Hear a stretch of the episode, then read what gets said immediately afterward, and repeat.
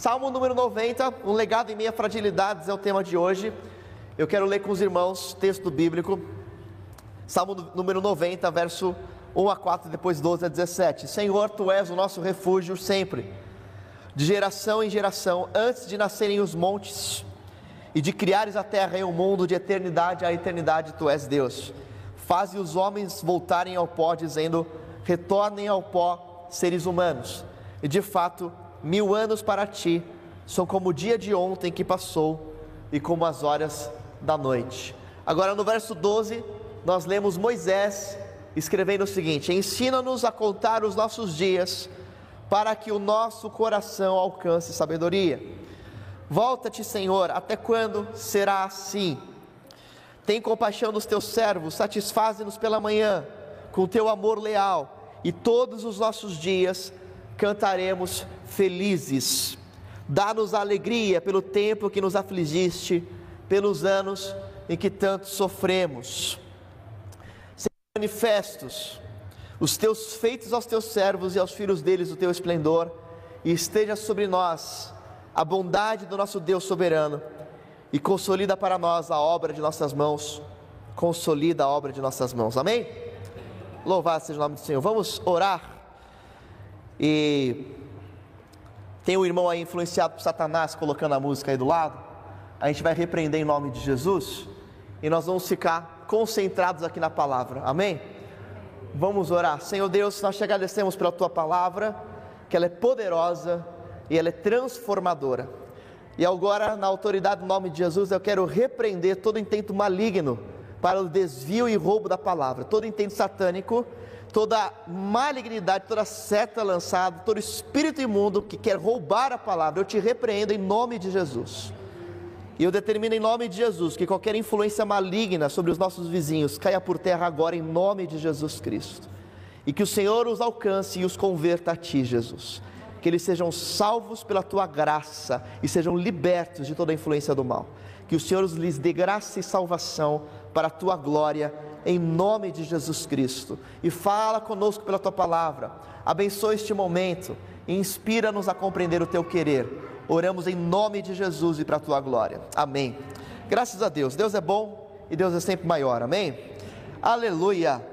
Olha, esse é um texto muito apropriado e eu quero continuar a reflexão sobre ele, lembrando que nós já o estudamos há 15 dias atrás, e essa é a segunda parte dessa mensagem, onde nós vamos abordar um legado em meio às fragilidades. Nós já vimos que esse texto, ele faz parte de uma revisão histórica, de uma revisão da nossa história e também uma proclamação dos grandes feitos de Deus de geração em geração. Isaac Watts foi aí um puritano que viveu no século 17, ele fez uma paráfrase desse salmo, escrevendo o seguinte: Ó oh Deus, nosso auxílio desde as eras passadas e nossa esperança para os anos por vir, nosso refúgio das tormentas destrutivas e nossa eterna morada em Ti. Isaac Watts conseguiu resumir bem o conceito desse salmo, porque ele faz uma memória do que já aconteceu e a partir da memória do que aconteceu, ele faz uma perspectiva futura, uma avaliação futura ele traz esperança para o futuro. Nós montamos a nossa esperança nos lembrando do passado e reconhecendo quão bom Deus sempre foi ao longo da nossa história de vida. Quanto mais eu penso com sabedoria sobre o que Deus já fez, mais eu estou seguro quanto ao que Ele vai fazer. Então, conhecer o passado é, de certa forma, prever o meu futuro. Quanto mais eu estudo o meu passado com Deus, o que Deus fez, mais noção eu tenho sobre o que Deus vai fazer. E o Salmo 90 é esse convite é um convite ao povo de Israel para que se lembrassem do que Deus já tinha feito, a fim de que agora eles determinassem os próximos dias e os futuros. O futuro do povo de Israel, a partir de Moisés, seria um futuro de entrada na terra prometida, de Canaã. Por que eu estou citando Moisés? Porque Moisés foi o autor desse salmo. E Moisés estava preparando aquele povo de Israel, peregrinando no deserto, para entrar na terra prometida, para entrar em Canaã. E era muito importante que ao entrar em Canaã, as novas gerações se lembrassem do que Deus já tinha feito e continuassem a promover a grandeza da obra de Deus e da glória de Deus de geração em geração. Então existe uma intenção, existe uma importância, existe um propósito de Moisés de capacitar as novas gerações, a fim de que essas gerações pudessem então capacitar outras gerações que viessem sob os grandes feitos de Deus. Moisés faz isso intencionalmente com seu discípulo chamado Josué. E Josué leva em si, carrega em si toda a bagagem espiritual, toda a mentoria, todo o ensino, toda a lei que Moisés lhe ensina e se compromete a fazer o mesmo. E nós lemos lá em Josué, capítulo 24: vocês escolham a quem querem servir, se aos deuses depois do Eufrates ou se o nosso Deus, porque Josué então declara: porque eu e minha casa serviremos a Deus. Josué então toma a responsabilidade de ensinar a sua casa, de ensinar os seus filhos, de ensinar as próximas gerações sobre as grandezas de Deus, porque ele tinha aprendido com o seu mentor Moisés. E por isso, a profunda reflexão sobre a nossa realidade e sobre a nossa história gera reconhecimento de quem somos, assim sobre como a, sobre a grandeza de Deus, realinhando prioridades, e o caminho do nosso futuro. Então, esse é o resumo, essa é a tese, essa é a proposição, essa é a minha afirmação teológica para vocês. A profunda reflexão sobre a nossa realidade e história com Deus gera um reconhecimento de quem eu sou. É preciso saber quem eu sou para que eu reconheça quem é Deus. Quando eu sei quem eu sou e sobre a grandeza de Deus, então eu começo a realinhar prioridades de vida e eu começo a determinar qual vai ser o meu futuro. É verdade que nós começamos a envelhecer e começamos a determinar os dias da nossa velhice enquanto somos jovens. Você começa a fazer 80 anos aos 30. Aquilo que você semeia aos 30 vai ser o que você colherá aos 80. Seus hábitos de vida, seus exercícios, sua alimentação, tudo isso talvez não impacte no presente, mas vai ter um impacto muito profundo daqui a alguns anos, daqui a algumas décadas. Você semeia seu estilo de vida no futuro a partir do que você está plantando, vivendo, hoje, você vai colher depois. E é assim que nós também vemos na espiritualidade. A forma como você realinha as suas prioridades hoje vai determinar o tipo de legado que você deixará para a eternidade. O que é um legado? Legado é o que fica depois da sua morte. Há muitas pessoas que deixam patrimônio, mas que não deixam legado. O patrimônio ele se dissipa rapidamente, ele se queima. O patrimônio, quando é assumido como herança por alguém que não sabe como administrar, ele vai embora rápido. Agora, o legado é aquilo que permanece, que fica marcado no coração, que é sempre lembrado, que não é esquecido, porque fica como um valor que é impactado pelo estilo de vida daquele que o deixou. E como é que eu deixo o legado? E como é que eu deixo, faço com que a minha vida possa gerar uma marca para a eternidade a partir da reflexão deste Salmo número 90? Como manter a declaração da grandeza de Deus de geração em geração e como permanecer em relevância na missão de Deus a partir da história, olhando para o futuro? Bom, já vimos o primeiro aspecto no, no, na primeira mensagem, mas agora quero ver um outro aspecto, que é um, entendermos que esse salmo número 90 nos traz um convite à percepção é, da grandeza geracional de Deus e também nos faz uma reflexão sobre as nossas fragilidades e pecados. A, toda a Escritura ela nos ensina algumas verdades que são sempre repetidas. Existem duas verdades que você vai ver desde Gênesis até Apocalipse sempre sendo reafirmadas pelos autores bíblicos sobre a direção do Espírito Santo. Essas duas verdades são as seguintes: primeiro, que nós somos pecadores, nós somos necessitados da graça, nós somos incapazes de fazer o bem, nós nascemos tendenciosos ao pecado, nós somos aqui herdeiros do pecado original, nós não temos mérito em nós. Essa é uma verdade absoluta, reafirmada nas Escrituras, muito importante para que eu entenda a graça de Deus. A segunda verdade é que somente a graça salvadora, ela nos transforma, ela nos alcança e ela nos redime. Então essas duas verdades estão presentes desde Gênesis. Somos incapazes, somos pecadores, somos necessitados, somos imorais, somos pessoas que não conseguem fazer o bem por nós mesmos. E a segunda verdade é: nós dependemos da graça de Deus, e essa graça é o que tem poder para nos transformar, para nos redimir, para mudar os nossos corações. E a gente vê esses dois conceitos sendo reafirmados aqui no Salmo 90.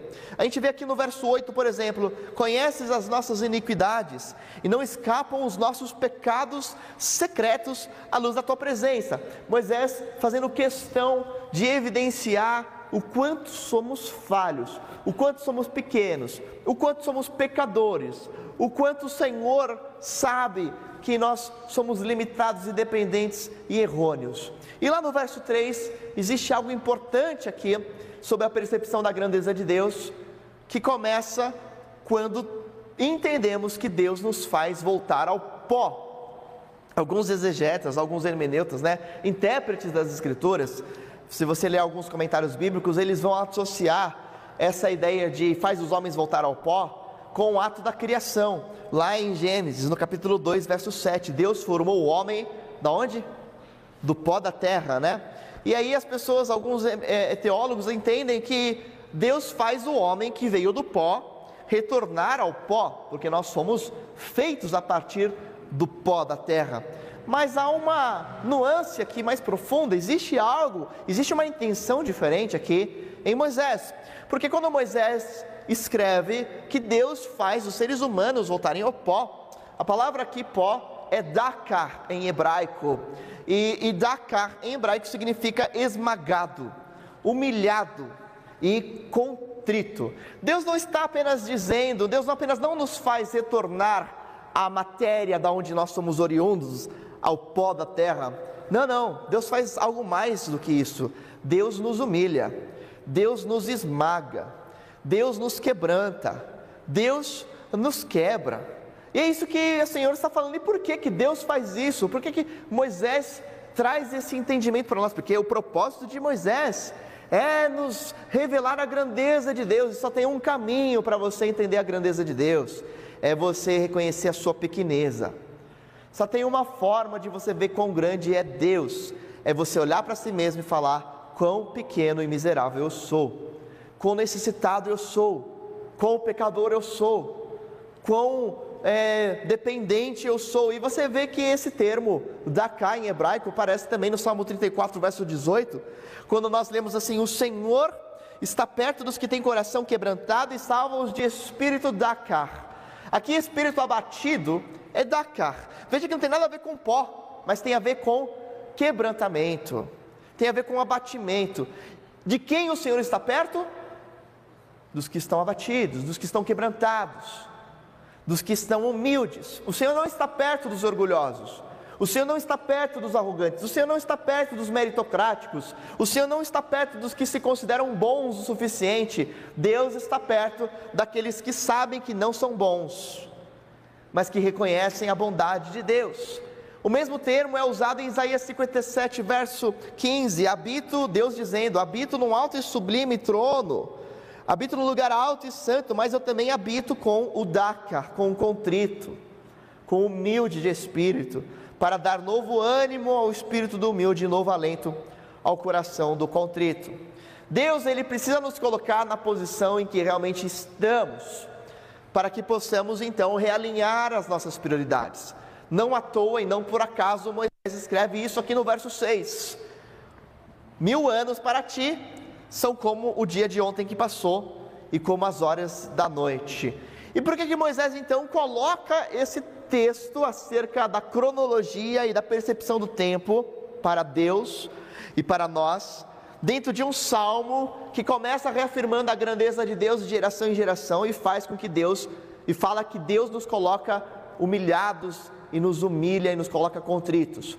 Porque Moisés está intencionando mostrar o quanto os nossos dias são breves, o quanto nós somos como um sopro, a nossa existência ela é facilmente destruída, a nossa existência ela é, é muito curta perto daquele que sempre foi, sempre existiu, sempre é, e aquele que há de vir. E o agir de Deus em nós começa com o nosso quebrantamento, porque quando nós somos fracos, então é que somos fortes. Como o apóstolo Paulo escreve aos Coríntios, capítulo 12, 2 Coríntios 12: o poder de Deus se aperfeiçoa onde? Na nossa fraqueza. E Paulo escreve isso diante de um espinho na carne, que ele afirma aqui que tinha sido enviado por Satanás, mas a todo tempo Paulo reconhece que Deus é soberano sobre Satanás e que Deus tinha enviado aquilo para que ele não se ensoberbecesse. Então, Satanás é o agente, mas o, a, a origem vem de Deus. Satanás está sobre as mãos de Deus, e, e, Paulo cita aqui que para que ele não se ensoberbecesse, foi-lhe enviado um espinho na carne, enviado por Satanás, que lhe trazia aflição, que lhe trazia sofrimento, e Paulo rogou a Deus para que tirasse, e a resposta de Deus foi: Não vou tirar, porque o meu poder se aperfeiçoa na sua fraqueza, por isso a minha graça te basta. Existe uma lição muito poderosa aqui. A lição muito poderosa, e Paulo acabou de falar em Coríntios 12, em 2 Coríntios, que ele tinha subido ao terceiro céu, que ele tinha visto revelações inimagináveis, que ele tinha conhecido a plenitude da glória de Deus, como nenhum outro ser humano tinha conhecido, e imediatamente esse homem que teve tamanho acesso à glória de Deus fala que não foi ouvido nas suas orações fala que Deus mandou um espinho na carne e não tirou esse espinho, e que esse espinho lhe trazia sofrimento. E existe algo muito importante aqui, que é a ligação profunda entre intimidade com Deus e dependência de Deus. E fragilidade, e humildade, e quebrantamento, as coisas estão associadas. Quanto mais eu sou íntimo de Deus, mais frágil eu me reconheço ser. Menor eu reconheço que sou, mais dependente eu sou, mais consciente das minhas falhas eu sou.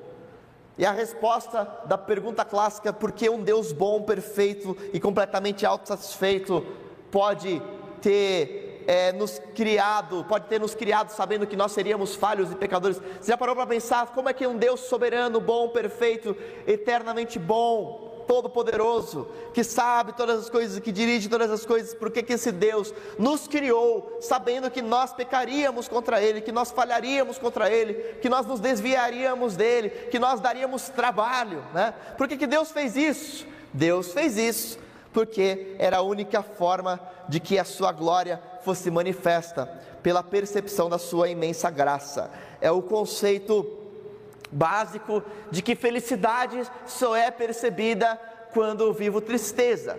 Veja, se nenhum de nós tivéssemos tristezas, nós não saberíamos o que é felicidade. A felicidade só é notada e só é real porque nós estamos em constante sofrimento. E da mesma forma, se nós não tivéssemos a ideia de quão falhos e dependentes somos, jamais entenderíamos quão grande é Deus, quão glorioso Ele é, quão majestoso Ele é.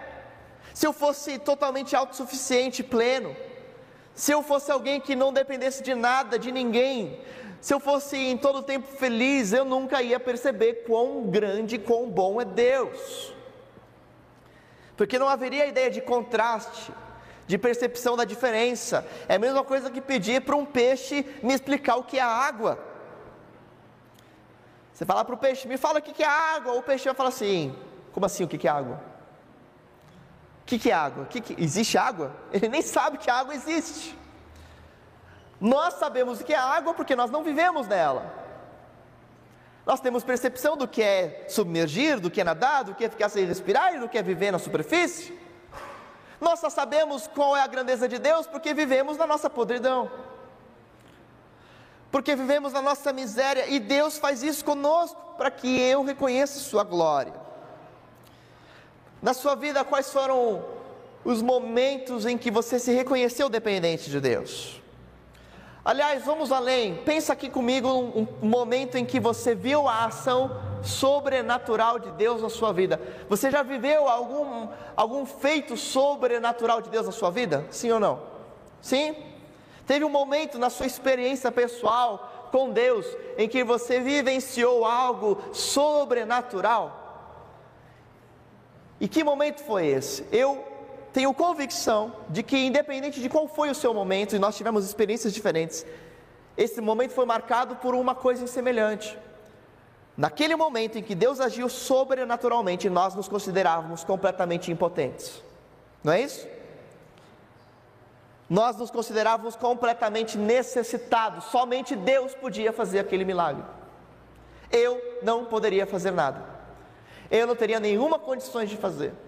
Veja, é por isso que Deus nos coloca esses espinhos, para que eu sempre tenha a percepção do quão grande Ele é, do quão poderoso Ele é, do quão gracioso Ele é, do quão glorioso Ele é, porque cada reconhecimento da fragilidade é um passo em direção à dependência da graça e da soberania. Isso nos leva a celebrarmos as nossas limitações, porque cremos que Deus se manifesta graciosamente em meio a elas. Você não tem que ser liberto das limitações, você tem que celebrá-las e abraçá-las, porque são as oportunidades e as formas de Deus se manifestar de uma forma evidente, de uma forma clara na sua vida. E não tem outro caminho bíblico para você reconhecer a grandeza de Deus. Agora, isso também nos leva a uma perspectiva esperançosa. Quando eu começo a olhar para o que Deus já fez, eu começo então a ter uma perspectiva esperançosa do futuro. Não por acaso Moisés escreve no verso 12, é, né? verso 10 e 12: Ensina-nos a contar os nossos dias para que o nosso coração alcance sabedoria. E se você volta um pouquinho no verso 10, nós lemos que os anos da nossa vida chegam a 70 ou a 80 para os que têm mais vigor. Entretanto, são anos difíceis, cheios de sofrimento, porque a vida passa depressa e nós voamos. Moisés escreve: Moisés viveu 120 anos. Ele saiu do Egito aos 40, ficou 40 lá com Jetro, voltou aos 80 para o Egito para conduzir o povo de Israel por mais 40 anos no deserto em direção a Canaã. Ao todo ele viveu 120. Então Moisés sabia o que estava escrevendo aqui. Olha, passou dos 70, passou dos 70, o negócio começa a complicar. Às vezes quem está com 70 é jovem, mas dá mais 10 anos para quem está com 70. Aí já, 10 anos fazem muita diferença. 10 anos para quando você é jovem, 20 para 30, talvez não é tão perceptível. De 30 para 40, talvez não seja tão perceptível, mas de 70 para 80 é muita coisa. E de 80 para 90 é muita coisa. E de 90 para 100, a minha avó japonesa tem 100 anos. Ela está muito bem. Espero ter puxado os genes dela, né? Espero. Estava no congresso de pastores agora semana passada. Aí o diretor lá da convenção falou assim: quero chamar à frente os pastores jovens e vou chamar um jovem pastor representando os pastores jovens. Aqui o Alex Uemura. Aí eu fui lá na frente e falou: Alex, você já tem 30? Eu falei: Ixi, faz tempo. Que eu passo por 19, tranquilo. Olha que maravilha. Mas Moisés está falando aqui que depois dos 70 é enfado da carne. Chega no 80, começa a complicar é lucro, literalmente vai ser lucro que ele está falando aqui. Por que, que Moisés fala isso? Então ele vai dizer: ensina-nos a contar os nossos dias. Moisés quer nos chamar a atenção sobre o quanto a nossa vida é breve e o quanto você não vive para sempre, e o quanto esse tempo na, da sua existência na terra vai passar rápido. Você não pode desperdiçar os seus dias, você não pode viver inconsequentemente como se você tivesse tempo de sobra. Você não tem tempo de sobra. E você precisa começar a construir um legado para a eternidade agora. Porque se você deixar para os 70, para os 80, para os 90, você vai perceber o quão desafiador será realizar, fazer. Veja, essa não é uma mensagem apenas para jovens, mas é uma mensagem para que nós venhamos a reavaliar e refletir sobre como serão os próximos dias a partir da minha história passada. Moisés demonstra que a sabedoria ela é alcançada pela reflexão sobre os nossos dias e não podemos desperdiçar com vaidades. Antes de citar esse aqui, Salomão, que é o autor mais sábio das Escrituras, quem escreveu sobre a origem da sabedoria, ele vai escrever lá em Provérbios que o temor do Senhor é o princípio da sabedoria. Salomão, lá no seu livro de Eclesiastes, vai definir uma série de propósitos de vida que os jovens, que as pessoas costumam colocar aos seus corações, mas que se provam como vaidades. Vaidade aqui no hebraico rebel significa bolha, vapor, vazio, falta de sentido ou passageiro. Salomão percebeu que nós naturalmente colocamos o nosso coração em vaidades. Vaidades são questões sem sentido, passageiras, que não têm propósito. Eu listei uma série de coisas que Salomão chama de vaidades no seu livro de Eclesiastes. Ele vai falar que obras que se fazem na vida são vaidades. Está lá em Eclesiastes 1,14. A própria alegria e felicidade, Eclesiastes 2,1 é vaidade. O trabalho diligente também é vaidade, Eclesiastes 2,11. O próprio trabalho em si. Então a pessoa coloca o seu valor, o valor mais importante na ideia do trabalho diligente, ou a pessoa que coloca como a, o, o que é mais importante na sua vida, ser feliz, tudo isso é vaidade porque tudo isso não dura para sempre, tudo isso é passageiro, tudo isso não tem sentido, tudo isso não deixa uma marca eterna. Conhecimento, Eclesiastes 2,15, também é vaidade. A pessoa que acha que o mais importante na vida é você ter conhecimento, buscar uma formação superior ou qualquer outra coisa assim, abrir mão de qualquer outro plano em busca de um conhecimento, isso também é vaidade. A herança e o dinheiro, Eclesiastes 2, 26, 5, 10, 6, 2 são vaidades desejos e apetites, Eclesiastes 6:9, vaidade. A própria juventude, Eclesiastes 11:10, é vaidade. O que mais tem hoje em dia são pessoas velhas querendo parecer jovens. Fica bizarro, só você olhar o pescoço, né? A cara assim e o pescoço enrugado. A juventude é vaidade, você não vai ser jovem, você não consegue se manter jovem tudo isso passa. Então não coloque o seu valor nisso, não coloque a sua prioridade nisso, não coloque o seu coração nessas coisas. Onde eu tenho que colocar o meu coração? Os ateus já perceberam. Eu vou citar um ateu aqui. Ele diz assim: Mark Manson, a morte nos confronta com uma questão muito dolorosa e importante: qual é o seu legado? Que marca você deixará ao partir? Terá tornado o mundo diferente e melhor? Qual influência terá causado. Esse autor ele fala assim que a realidade universal é a morte. No mundo, né, que desconstrutivo, tudo está sendo desconstruído, não tem mais verdade, né? O, o, o Nietzsche já disse isso. Você não tem mais a ideia de verdade, está tudo desconstruído. É, a ideia do super-homem, né, que é a ideia do homem ser capaz de todas as coisas, mas se decepcionar com a sua própria capacidade, e aí não existem mais absolutos porque tudo virou relativo. Bauman vai chamar de modernidade líquida ou pós-modernidade. Quer dizer, a gente não tem mais relativos. Ninguém pode dizer que existe um absoluto. Tá bom, tá tudo desconstruído. Mas existe uma realidade universal, que é a morte.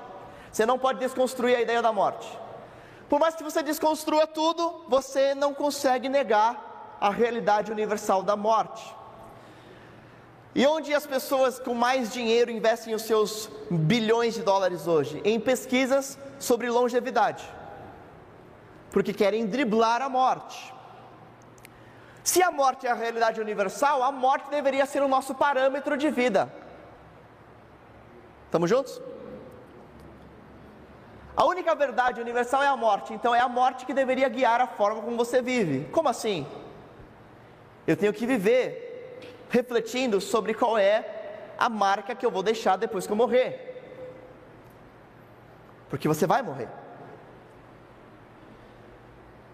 Se não reconhecemos isso, o olhar sempre presente da morte, o superficial parece importante e o importante parece superficial, porque a morte é a nossa única certeza, portanto, deve ser a bússola pela qual orientamos nossos valores e decisões.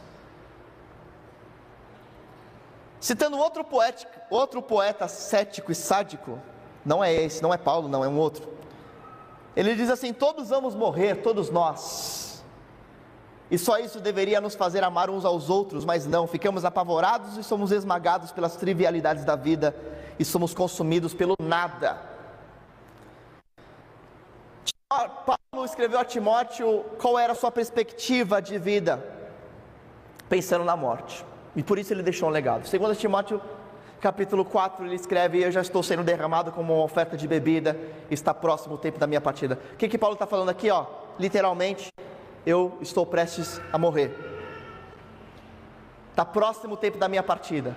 Mas aí Paulo olha para a história dele, para o passado, e ele diz: Mas eu sei que eu o quê? Combati o bom combate, terminei a corrida e guardei a fé. Isso aqui só pode dizer quem não desperdiçou a vida.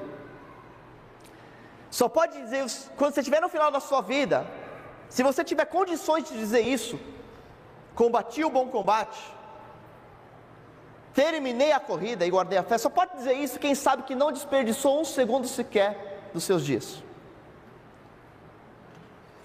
Porque se você não viver sob essa percepção de que não desperdiçou um segundo sequer, você vai chegar ao final dos seus dias com a seguinte ideia: eu deveria ter feito mais e não fiz.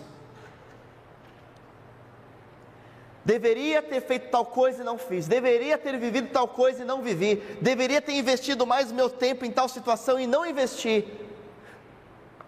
Essa é a realidade comum das pessoas. Chegar ao final da vida e perceber que não viveu para o que devia ter vivido. Porque a gente só percebe que não viveu para o que deveria ter vivido quando não tem mais tempo para viver. Não é aquela ideia de que você só valoriza quando perde? Quando você percebe que não tem mais tempo de vida, aí você começa a perceber: poxa, desperdicei meus dias. Devia ter amado mais, devia ter investido mais no reino de Deus, devia ter me dedicado a fazer mais discípulos devia ter me dedicado mais a atitudes e obras na igreja, devia ter me dedicado mais, devia ter dedicado mais os meus recursos para impactar vidas. Mas não, você percebe que só viveu para si mesmo. Para o que você está vivendo. Aquela ideia de que eu não tenho tempo é clássica hoje. Não tenho tempo. Aí você fala assim: Vamos fazer tal coisa, vamos lá no Lar Batista, vamos lá no Recanto dos Idosos. Hoje a nossa igreja vai no Recanto de Idosos, terminando o culto. Duas horas. Vamos lá no Recanto de Idosos. Vamos lá no hospital. Aí a sua resposta é: não tenho tempo. Não é? E você não tem tempo por quê? Ah, eu não tenho tempo porque eu tenho que estudar. Ah, não tenho tempo porque eu tenho que sair com a minha família. Ah, não tenho tempo porque eu tenho que fazer uma coisa do trabalho. Normalmente, quando a gente diz não tenho tempo, o que no fundo você está dizendo é: não tenho isso como prioridade. Isso não é uma prioridade na minha vida, porque a prioridade na minha vida é qualquer outra coisa, menos isso. Isso não é tão importante. Porque você sempre arranja tempo para aquilo que é importante. Você vai dar um jeito para fazer aquilo que é importante. Se você der um jeito para fazer aquilo que você considera importante hoje, se viver o reino de Deus, expandir o reino de Deus, abençoar vidas, fazer discípulos é importante, você vai dar um jeito para fazer.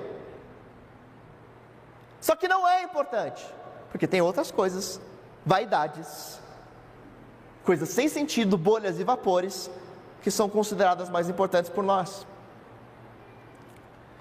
Nós precisamos realinhar a nossa ordem de prioridades a partir da realidade universal que é a morte. Você não vai viver para sempre nessa terra. Por isso, para o que você está vivendo? Eu quero finalizar com esse vídeo que a Gabi preparou aqui para nós, para nós orarmos e celebrarmos a ceia do Senhor. Preste atenção nesse vídeo preparado pelo Ministério Yes. Vamos lá. Gabe.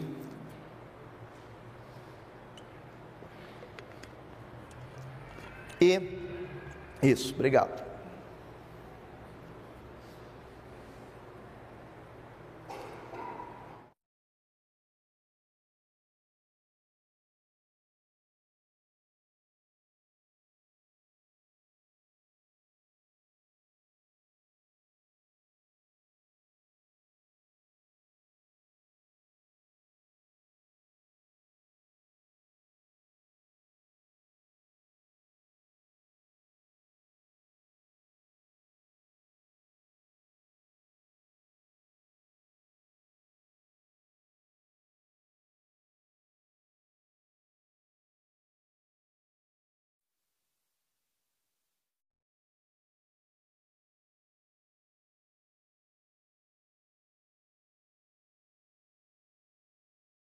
Vivemos apenas para a parte vermelha. Somos consumidos por isso. A gente pensa assim: não posso esperar por tanto tempo assim. Preciso ganhar dinheiro, preciso alcançar meus objetivos, preciso viajar, preciso celebrar. E a gente só está vivendo para essa parte vermelha. Isso nos faz completamente insensatos, porque não pensamos no todo o restante. O que eu faço durante essa pequena parte determina toda a minha eternidade. O que você faz nesse pequeno momento de vida determina o que você vai viver para sempre. E por que que a gente passaria a desperdiçar o meu tempo de vida com as coisas do conforto? Ó, a gente vê para o apóstolo Paulo, ele diz assim: Nada considera a minha vida como preciosa, contanto que eu cumpra a missão que Deus me deu. Então a gente esquece tudo o que poderia aproveitar sendo como um corredor que está sempre olhando adiante para aquele grande dia em que estaremos diante do trono de Deus. Nós só temos uma chance, uma chance nessa vida para marcarmos a eternidade. E algumas pessoas acham que alguém que vive pensando na eternidade é estúpido, é ignorante, pensa que é uma pessoa que está desperdiçando oportunidades na vida, mas na verdade, é que quem não pensa na eternidade é que é realmente louco. Jesus contou essa parábola um dia. Você é louco e essa noite pedirão a sua alma, e tudo que você tem vai ser para quem? Será que quem vive para a eternidade é realmente burro? O tempo é curto, a eternidade não. Para o que você está vivendo. Amém? Então, depois a gente vai postar esse vídeo com som no nosso canal do YouTube, no nosso nossos grupos de WhatsApp, mas a reflexão é sobre a brevidade da nossa história. Você precisa começar isso com quebrantamento e reconhecimento do quanto os seus dias são curtos. E a sua fragilidade e consciência disso deve realinhar suas prioridades. Quero convidá-los a orarmos juntos sobre a seguinte reflexão: o que para você hoje é sua prioridade? E o quanto a graça de Deus tem sido algo vivido, percebido por você a partir das suas fragilidades. Ore comigo. Se existe uma necessidade de mudar prioridades, faça isso agora em oração. Peça para o Senhor te ajudar. Senhor Deus, estamos aqui em oração, pedindo por graça, para que o Senhor nos ajude a vivermos com a consciência da nossa mortalidade e a investirmos na eternidade. Pai, nós acreditamos muitas vezes que o comprometimento nos faz perder oportunidades, mas a tua palavra nos mostra que não viver comprometidos é o que nos faz desperdiçar toda oportunidade. Por isso, Pai, nós oramos em nome de Jesus para que o Senhor nos faça discípulos comprometidos com o Teu reino, pessoas que vão viver para a Tua glória, pessoas que não vão medir esforços para se dedicar integralmente à expansão do reino do Senhor, a deixar um legado sobre vidas. Pai, que nós possamos chegar aos últimos dias da nossa existência e dizer, como o apóstolo Paulo: combati o bom combate, terminei a corrida, guardei a fé que saibamos que estamos cumprindo a missão para a qual o Senhor nos chamou. Pai, em nome de Jesus, liberta-nos dos desvios de propósito, liberta-nos das vaidades desse mundo, liberta-nos daquilo que nos faz perder tempo. Pai, dá-nos sempre a consciência do quanto somos dependentes e necessitados de Ti, para que em Ti e na nossa limitação sejamos plenos, sejamos satisfeitos, sejamos gratos. Oramos, ó Pai, gratos pela tua palavra. Ajuda-nos a investirmos os nossos dias na tua glória. Pai, prepara-nos para esse momento de celebração da ceia e continua a falar aos nossos corações. É o que nós oramos, suplicando pela ação do teu Espírito Santo e convidando o Senhor para estar entre nós aqui. Esteja conosco. Em nome de Jesus. Amém.